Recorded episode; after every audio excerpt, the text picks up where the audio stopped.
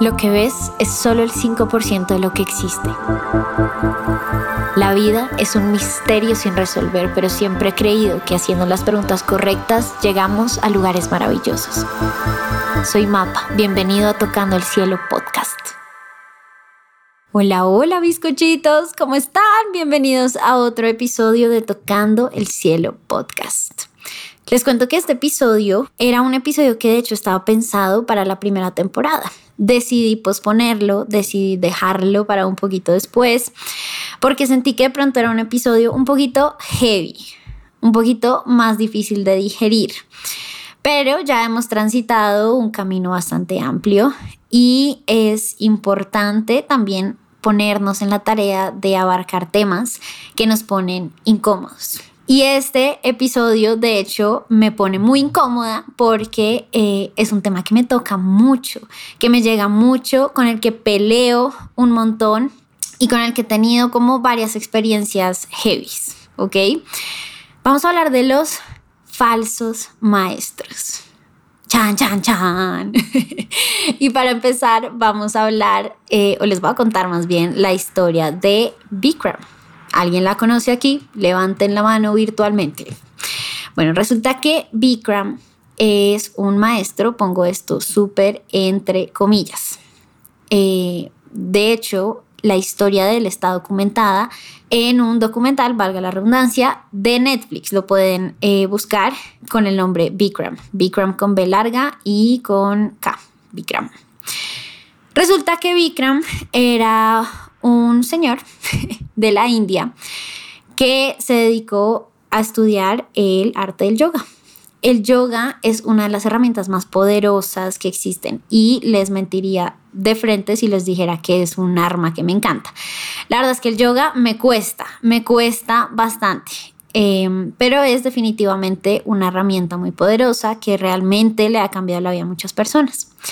Entonces resulta que Bikram era discípulo de un gran maestro de yoga en la India.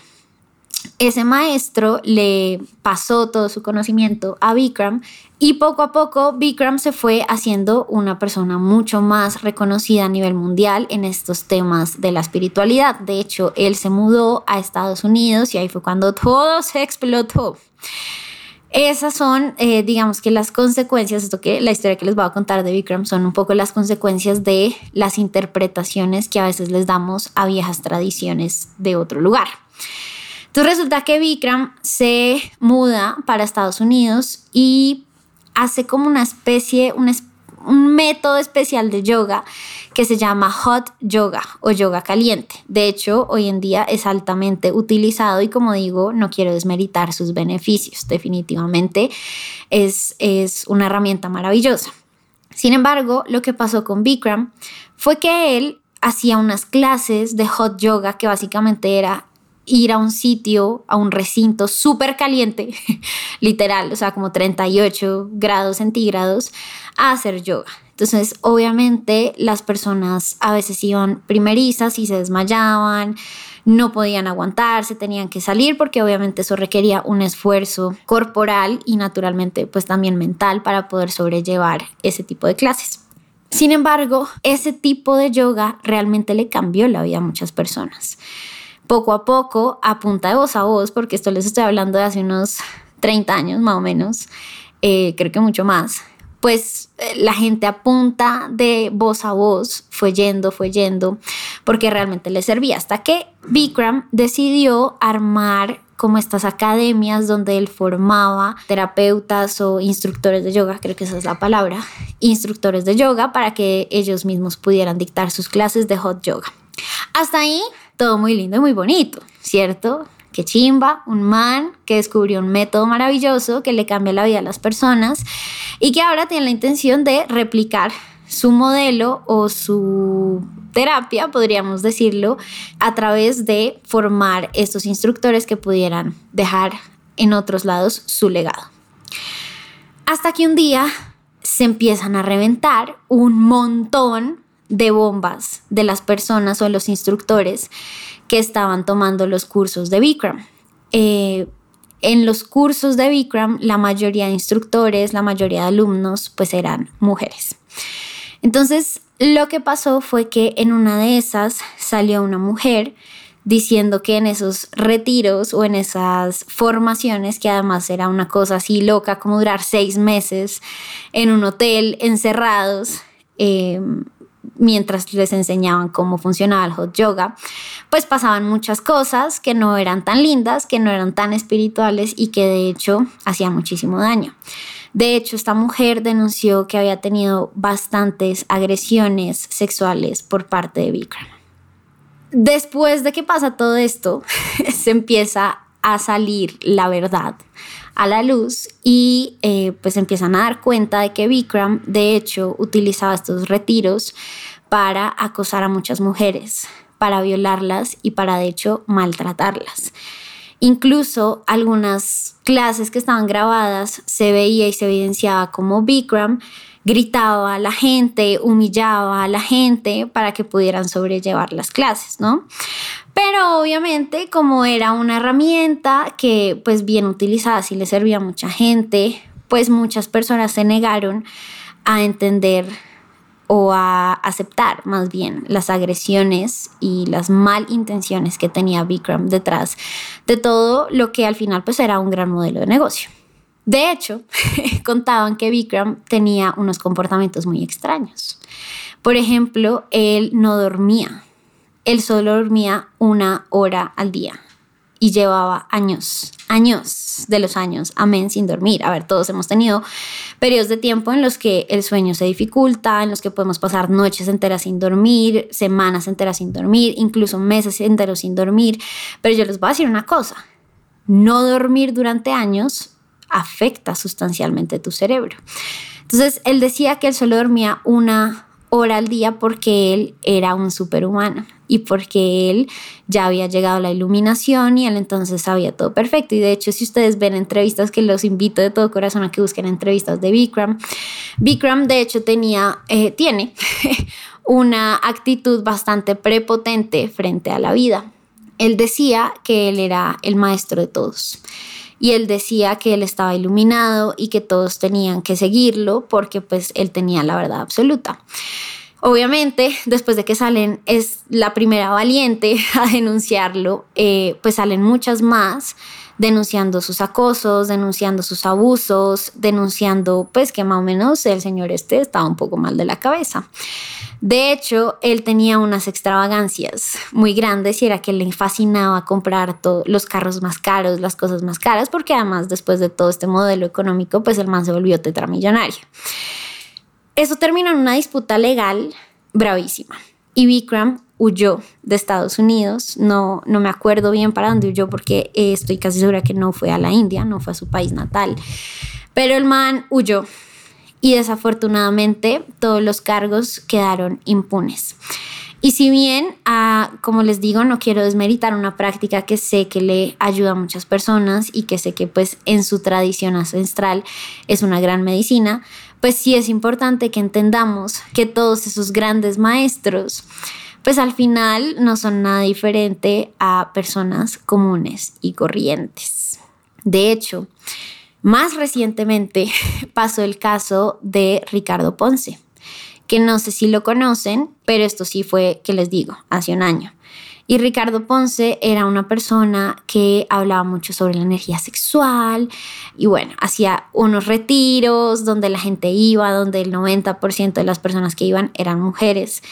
Y al igual que Bikram, eh, todo maravilloso, todo divino, todos la alababan, hasta que empezaron a salir unas pequeñas valientes que decidieron contar sus historias y contaban cómo de hecho Ricardo abusaba de ellas sexualmente, diciéndoles que su energía sexual estaba bloqueada y literalmente lo que hacía era decir, coger a una mujer y decirle, mira, yo siento que tu energía sexual está bloqueada, pero yo te puedo resolver ese problema. Lo único que tú tienes que, que hacer es estar conmigo. Entonces les decía que si ellas estaban con él, sexualmente hablando, entonces eso iba a curarlas en un 100%, ¿no? O sea, más o menos él decía como, pues, tres tiraditas y listo. Estás lista, mi corazón, ya te desbloqueé tu chakra sacro. Ok. Esto fue un video porque ahí sí salieron muchísimas, muchísimas mujeres a denunciarlo pero desafortunadamente no habían demasiadas pruebas y la cosa quedó súper hasta el momento, o sea, no quiero decir que quedó porque realmente es muy reciente, pero hasta el momento, si bien Ricardo tiene un montón de denuncias, él sigue haciendo estos retiros y él sigue teniendo este tipo de maniobras con la gente. Es muy importante que hablemos sobre los gurús o sobre la palabra maestro. Yo he tenido un conflicto a lo largo de mi vida muy grande con las personas que se autodenominan como maestros, porque como les decía, una gran enseñanza de la vida es reconocer, entender y aprender que en la medida en la que todos estemos aquí y en que la, en la medida en la que sigamos vivos, sigamos en este planeta, sigamos en esta dimensión, si lo quieren ver así, pues la realidad es que todos somos seres humanos que estamos caminando, transitando y aprendiendo, razón por la cual esta es una opinión personal pero yo considero que no existe un solo ser humano en este planeta que esté iluminado, entre otras, porque no entiendo el concepto de iluminación. La cosa es que este tipo de personas se vuelven famosas porque prometen que te van a curar y que te van a quitar tu sufrimiento. El primer paso para reconocer un falso maestro es que es una persona que te quiere vender una verdad absoluta. Y además es una persona que cree en el fondo de su corazón que tiene absolutamente todo lo necesario en el mundo para quitarte tu sufrimiento y para quitarte todos tus males. De hecho, Bikram y Ricardo Ponce se volvieron muy famosos porque ellos eh, clamaban tener la cura frente a muchos males. En el caso, por ejemplo, de Ricardo Ponce, él decía que él tenía la cura para desbloquear el chakra sexual, ¿cierto? Que era más o menos tirar con él. Una cosa muy extraña, ¿cierto? Pero aunque no lo crean, pues muchas personas cayeron, muchas mujeres cayeron. Y hago este episodio para recordarles que ponerse en una situación de vulnerabilidad es cederle el control a alguien. Es decir, en la medida en la que tú que me estás escuchando sigas creyendo que algo o alguien te va a cambiar la vida o tiene el potencial de sanarte, pues te estás poniendo en una posición demasiado vulnerable. Muchas veces me escriben personas preguntándome qué tienen que hacer o cuántas sesiones tenemos que hacer para que curen esto, para que sanen este patrón. Y la verdad es que yo no puedo hacer absolutamente nada diferente a compartirles lo que yo he aprendido, pero yo no tengo en mis manos las herramientas para sanar su corazón. Esa responsabilidad, esa tarea y ese poder lo tienen ustedes y yo no lo tengo, entre otras porque siento que nadie lo tiene.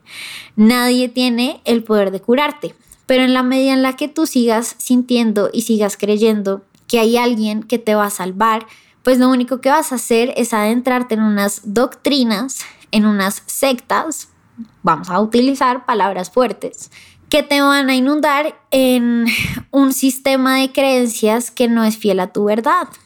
Entonces, la historia de estos dos hombres me hace pensar mucho en un término que a lo mejor ustedes han escuchado y es el término del ego espiritual.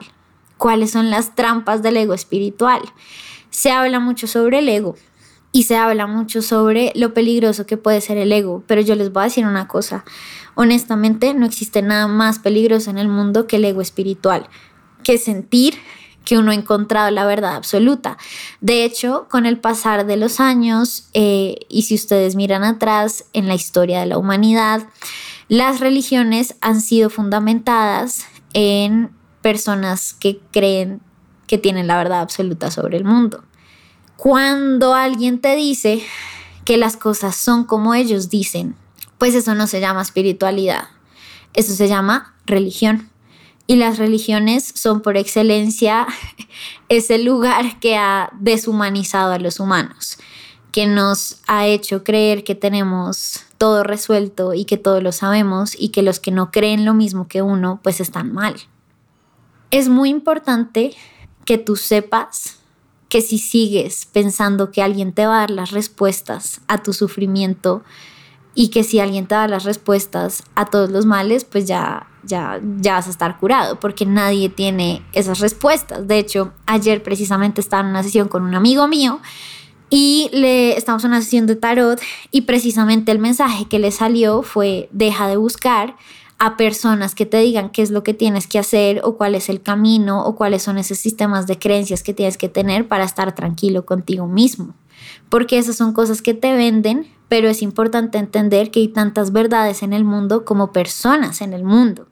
Y buena parte de tener una cura frente al ego en general, pero sobre todo frente al ego espiritual, es cultivar granitos de humildad que nos recuerden todos los días que no nos las sabemos todas. Y aquí voy al segundo punto. Estamos hablando de ego espiritual, pero el ego espiritual se desencadena del ego normal. Y usted mira, mapa, pero ¿qué es el ego normal y qué es el ego espiritual? Bueno, dejémoslo en ego per se, ¿ok? El ego como habilidad, no habilidad, no.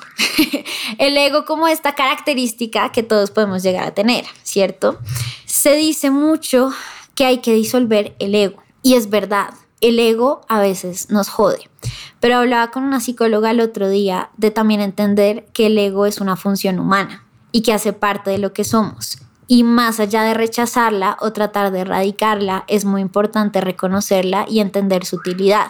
El ego es lo que nos permite ser un personaje en este mundo. Lo que a mí me permite ser María Paula Fonseca, lo que a ti te permite ser Sara Torres, lo que a ti te permite ser Juliana Pérez. El ego es lo que nos permite movernos en este planeta como individuos que se reconocen en algo. Yo soy María Paula, tengo tres gatos, vivo en Bogotá, estudio ingeniería, soy astróloga.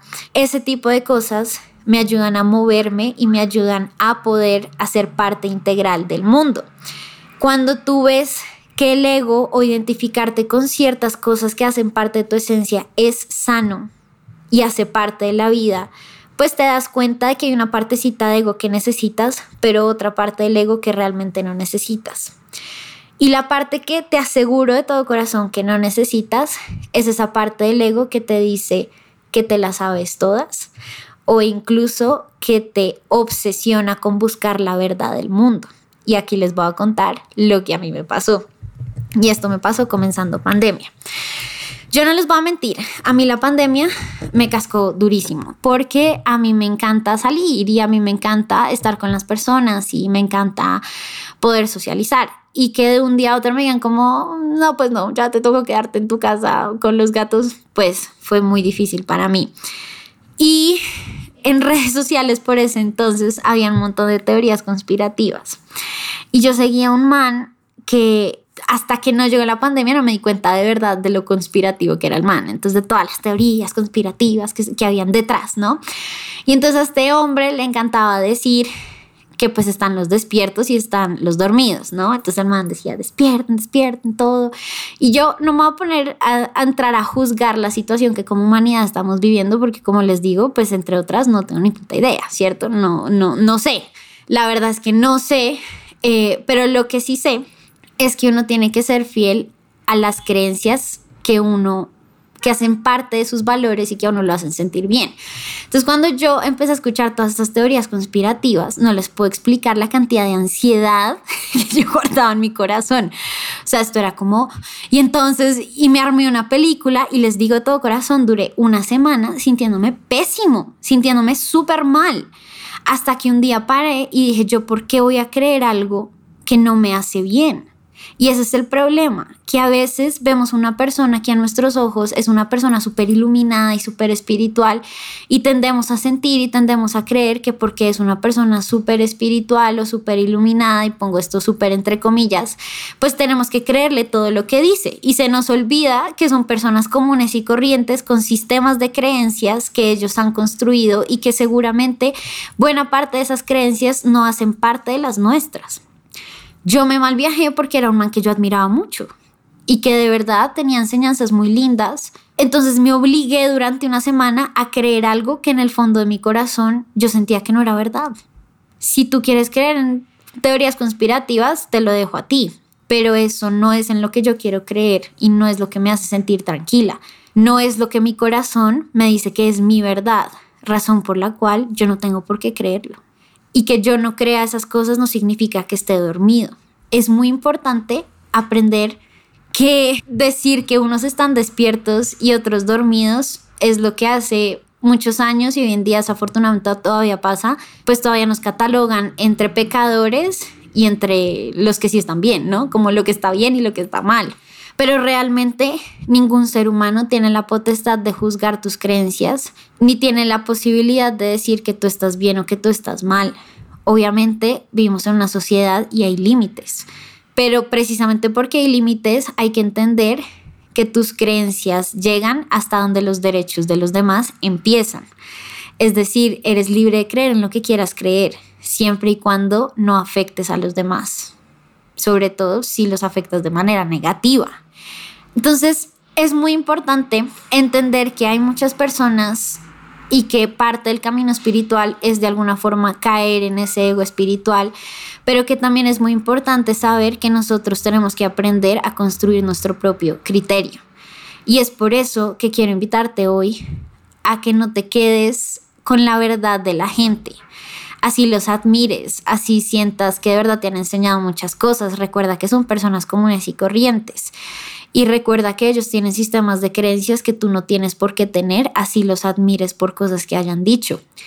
La verdadera espiritualidad es utilizar herramientas que tú veas a tu alrededor para crear tu propia verdad, no para creer los lineamientos de lo que te dicen los demás que tienes que hacer o cómo te tienes que comportar. De hecho, para mí los verdaderos maestros no son esas personas que te dan un montón de enseñanzas espirituales, sino que los verdaderos maestros son las personas que tú te encuentras todos los días por ahí. Tus amigos que te sacan la piedra, tus amigos que te sacan del hueco, eh, ese compañero de trabajo que se te ha vuelto familia o ese compañero de trabajo que odias y detestas. Esas personas y esas situaciones son las que te muestran cosas sobre ti y son los verdaderos maestros. A veces un gran maestro es una persona que, que te hace sentir mal. y no porque lo idolatres, ni más faltaba, sino porque es una persona que te está mostrando algo sobre ti que es súper valioso y que es importante que adoptes en, en el fondo de tu corazón. De hecho, a veces, a ver, ¿qué les puedo decir? Las historias que les he contado pues son de personas que realmente se han comido el cuento de que están iluminados y que se las saben todas. Pero es importante también aprender a traducir y esto, por eso les digo que es un episodio que a mí también me incomoda. Es importante aprender también a traducir como uno a veces cae también en las trampas del ego y del ego espiritual. A veces cuando hemos transitado el camino de Uf, ahora estoy meditando, uf, ahora hago yoga, uf, ahora escribo, uf, ahora, no sé, me levanto súper temprano o leo estos libros. Entonces ahora yo tengo la posibilidad y la potestad de decir los que están bien o los que están mal. Y eso también hace parte del ego espiritual que a veces se nos sale a todos. De hecho, el otro día vi un TikTok de una vieja que decía, cuando después de un despertar espiritual sales por primera vez, entonces el TikTok era así. Entonces la vieja, el TikTok era como un montón de gente y la vieja diciendo, uff, y ahora que tuve mi despertar espiritual, ahora veo que a nadie le interesa a nadie y que todos están haciendo sus propios reflejos de su sombra y de su niño interior. Y yo miraba ese TikTok y me daba ira, ¿sí? Es que yo tengo un problema con TikTok. Yo quiero emprender en TikTok, pero TikTok cada vez que lo abro me saca la piedra. Y es como así, porque tú tuviste una epifanía que es simplemente un descubrimiento de ti mismo, lo que llaman un despertar espiritual, que pues al final no es nada diferente a tú descubriendo algo sobre ti. Entonces ahora tienes el derecho de decirle a los demás en qué tienen que trabajar, cómo es que están dormidos, cómo que no despiertan en la vida. No, no, no, no, no, no, no. Las herramientas que tú utilizaste te sirven a ti y te felicito. Pero eso no te da la posibilidad ni el derecho de decirle a nadie que tiene que despertar, que está haciendo todo mal, que tiene todo en que trabajar, que tiene todo por sanar. La espiritualidad nos tiene que acercar a la compasión, no al complejo de superioridad. Y obviamente yo veo estos maestros y me hicieron darme cuenta de que muchas veces he juzgado a mis amigos y a mi familia porque siento que tienen que sanar cosas y no es mi no es mi potestad, no es mi problema, no es mi responsabilidad decirle a nadie en lo que tiene que sanar y en lo que no tiene que sanar. Yo solo puedo hacerme responsable de mi propio camino. Entonces, les dejo este episodio y les dejo la tarea al final de sentarse a preguntar si ustedes han idealizado mucho a la gente. Si sienten como, uff, todo lo que dice esta persona es verdad. No, realmente la vida se mueve en grises. Y puede que haya cosas que te parezcan valiosas de alguien, pero eso no significa que tengas que creer y estar de acuerdo con todo lo que dicen. Y tampoco significa que porque haya algo que no te haya gustado que hayan dicho, pues no tiene algo valioso para dar. De hecho, como les digo, el hot yoga es una herramienta maravillosa. Bikram es el que es un Karen alga, pero la herramienta per se es una gran herramienta. Pero las interpretaciones de las herramientas son las que son súper peligrosas. Quiero creer que un libro tan importante como la Biblia tiene grandes enseñanzas, pero es la interpretación humana de esas enseñanzas lo que le quita, lo que le empieza a quitar los derechos a otras personas. Y es muy importante que aprendamos a pensar, aprendamos a tener nuestro propio criterio. Y para eso es súper importante poner en orden, como siempre les digo, nuestros valores, lo que es importante para nosotros. No dejen, no, no crean más bien que hay personas que tienen la verdad absoluta de todo. Todos estamos caminando hacia el mismo camino, hacia el mismo destino que no tengo ni cuál es. Pero todos estamos caminando hacia sentirnos en paz y en tranquilidad. Entonces te quiero rogar y te quiero suplicar que no caigas en sistemas de creencias que te generen ansiedad. Eres libre de creer solo en las cosas que te dan paz. Pero si hay una creencia que te están imponiendo, que no te hace sentir bien, que te genera ansiedad, que te hace sentir discriminado, aislado, alejado, por favor, suéltala. Y te invito a que tú mismo hagas tu espiritualidad y construyas tu verdad de a poquitos, que entre otras está sujeta a cambios. Si hoy crees en algo y mañana decides que no tiene sentido para ti, cambia, no pasa nada. Recuerda que el proceso es tuyo mis queridos pan de trigos. Aquí les dejo este episodio que me encantó hacer. Espero que les haya gustado mucho. Déjenme sus comentarios en Instagram. Recuerden que si quieren agendar una sesión conmigo, lo pueden hacer por medio de la página web o en un mensajito directo en Instagram también. Les mando un besito. Nos escuchamos la otra semana. Adiós, adiós.